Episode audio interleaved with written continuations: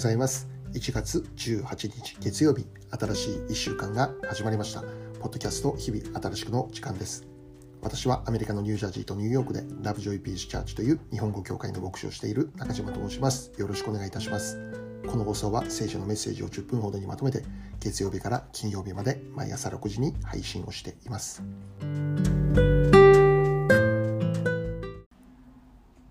早速今日のメッセージですが、まず今日の聖書の一節を紹介したいと思います。詩編119編103節あなたの御言葉は私の上顎になんと甘いことでしょう。蜜よりも私の口に甘いのです。今日はこの一節から慰めが必要な方にというテーマでお話をしていきます。今日は神様のくださる慰め以上に私たちの心を慰めることができるものはないんだというそういうお話をしていこうと思っています。で私は現在この牧師という立場で生きているんですけど、えー、それゆえに私はこの慰めを必要としている方との出会いというものが、まあ、あるわけなんですよね。最近はコロナであまり人と会うということはできませんけども、えー、まあ、電話とかあ、まあ、LINE とか、まあ、そういうものでこの慰めを必要とする方々と、まあ、向き合うということがあるわけです。しかしその度に私が思うことがあってですねそれは私の持っている言葉の足りなさであるんです。慰めを必要としている人に対して私が持っている言葉があまりにも乏しいということなんですね。それはそうです。なぜならば慰めの言葉というのはある程度荒波を通ってきたという人生がなければ得ることのできないものであると思うからなんですね。慰めを必要としている方々の話を聞きながら私がいつも思うことは私の人生って本当に乏しいなって。彼らが歩んできた人生と比べるならば自分の歩んできた人生ってそれの10分の1や100分の1ほどの中身しかないそんな人生じゃないかなって思わされてしまうんです。もちろん私も慰めを必要とする状況というものがなかったわけではありません。自分の力ではどうすることもできないような苦しい状況を通ることはあったんです。しかし自分が通ってきた道よりも何倍も何十倍も中身の濃い人生を生きてこられた方々がいて山あり谷あり何度も繰り返して壁にぶち当たりながら生きてこられた。そんな方々の人生について聞くときに自分の人生なんて本当に赤ちゃんレベルだなって思わされるわけなんですね。故に慰めを必要とする方々に対して私が語ることのできる言葉なんてないのです。もし夜も寝ないで24時間考えに考え抜いて与えられた言葉であったとしても慰めを必要としている方に届く言葉というものを私が私が語ることはできないんだって思います。そんな自信は私にはない。その度に私はこの自分の無力さというものを思い知らされるわけなんです。だから当然私はいろいろとまあ勉強もしようとします。本を読んで言葉を学ぼうという努力をするんです。しかし学んで得た言葉と体験から得て得た言葉ではもう天と地ほどの差ですよね。いくら勉強してもそれを実際体験している人に対して届く言葉にはならないんではないかってそう思います。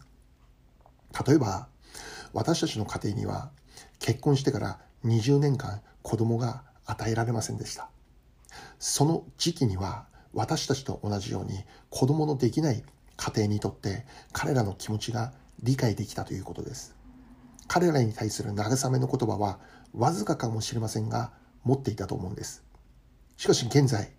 えー、まあ、子供が与えられたんですね。このことを通して今度は子供のいない家庭からするならば私たちはもはや彼らに必要な言葉を持っていない人となってしまったんですね。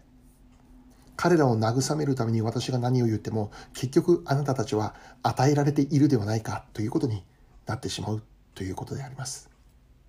慰めを必要とする方に向き合うって本当に難しいことだなって思わされます。もちろん話を聞いてあげるということだけでも十分なのかもしれません。でもやはり何かこの少しでも慰めとなる言葉語りかけてあげたいなそう思うものですよね。しかし1万回バットを振っても1万回全てが空振り三振という、まあ、そんな状況でありますそうなんです。おそらくこれは私だけのお話ではないか、ないんでないのではないかと思いますね。慰めを必要としている人々に対してそれに足りる言葉を持ち合わせていないという経験は少なからず私たちは今までの人生の中で経験してきたことではないかと思います。慰めを必要としている人々に向き合うって本当に難しいことなんですよね。ではどうすればいいんでしょうか。結論を言いましょう。それは神様の言葉であり聖書の言葉であります。神様の言葉にこそ私たちにとっての本当の慰めがあるということです。神様の言葉のように私たちを慰めることができるような言葉はこの世界には存在をしていないんだということであります。だから今日慰めを必要としているそういう方々がいるならばお願いしたいんです。ぜひ聖書を手に取って読んでみてください。聖書を読み始めるときに私たちの魂が慰められるという力を受ける勇気を受け取ることができる癒されるそういう体験をすることになるということです。もちろん聖書の言葉は初めて読んだ人にとっては分かりづらいということもあると思います。しかしだからといってすぐに閉じてしまわないでください。あなたの現在の状況にぴったりと合った言葉。あなたが今まさしく必要としている言葉。それは必ず聖書の中にあるということです。そのあなたにとっての宝物となる言葉を見つけるまでそれと出会うまでどうか聖書を読み続けてみてください。必ずあなたの中にある空洞にすっぽりと埋もる神様の栄光に輝く言葉があるのです今日初めに読んだ聖書の一節もう一度読んでみたいと思うんですけど詩編の119編103節です。あなたの御言葉は私の上顎になんと甘いことでしょう。蜜よりも私の口に甘いのです。聖書とは私たちにとってどのようなものでしょうかそれは蜜のように甘い。まあ、蜜よりも甘いって言うんですけども、まあ、蜜のように甘いものだ。で、聖書の中にこんなお話がありまして、ヨナタンという人物が、まあ、戦場で戦いを行っていたんですけども何日間か食事もせずという、まあ、そんな状況にありました体はもう戦いのように疲れ切っていますお腹も空いていて力が出ないという状況ですしかしそんな時に彼は蜂蜜があるのを見つけました、まあ、そしてそれを一口口に入れるんですね。その瞬間に彼の目がパーって開いた。輝いたって聖書は書いてあるんですね。蜜とは私たちの疲れ切った心とか体を元気にしてくれるものであるということです。聖書の言葉こそが私たちにとっての蜜なんだと言ってるんです。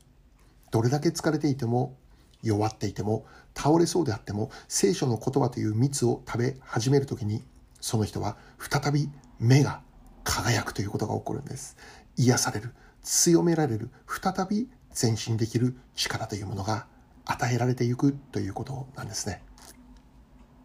また先ほどの、え、聖書でこの甘いという言葉があったんですけども、でこの甘いという言葉には、美味しいとか、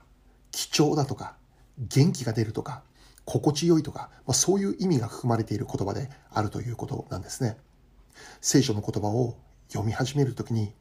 それは私たちにとって美味しいなって感じるものなんです。聖書の言葉って私たちにとって貴重な食べ物なんです。どんな高級料理よりも貴重なものなんです。また、元気が出るというんです。美味しい料理を食べると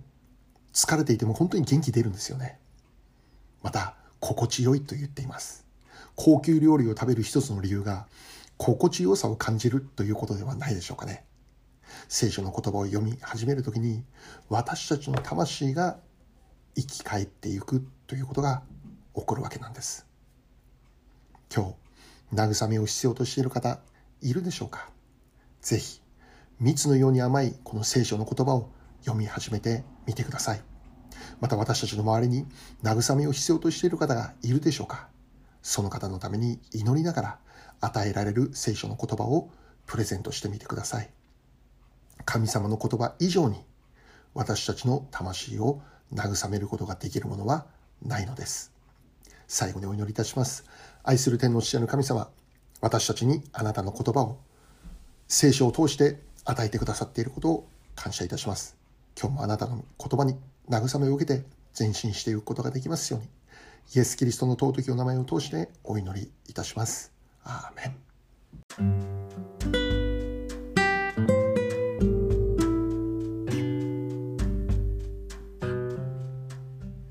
今日はここまでになります。良い一日をお過ごしください。ではまた明日。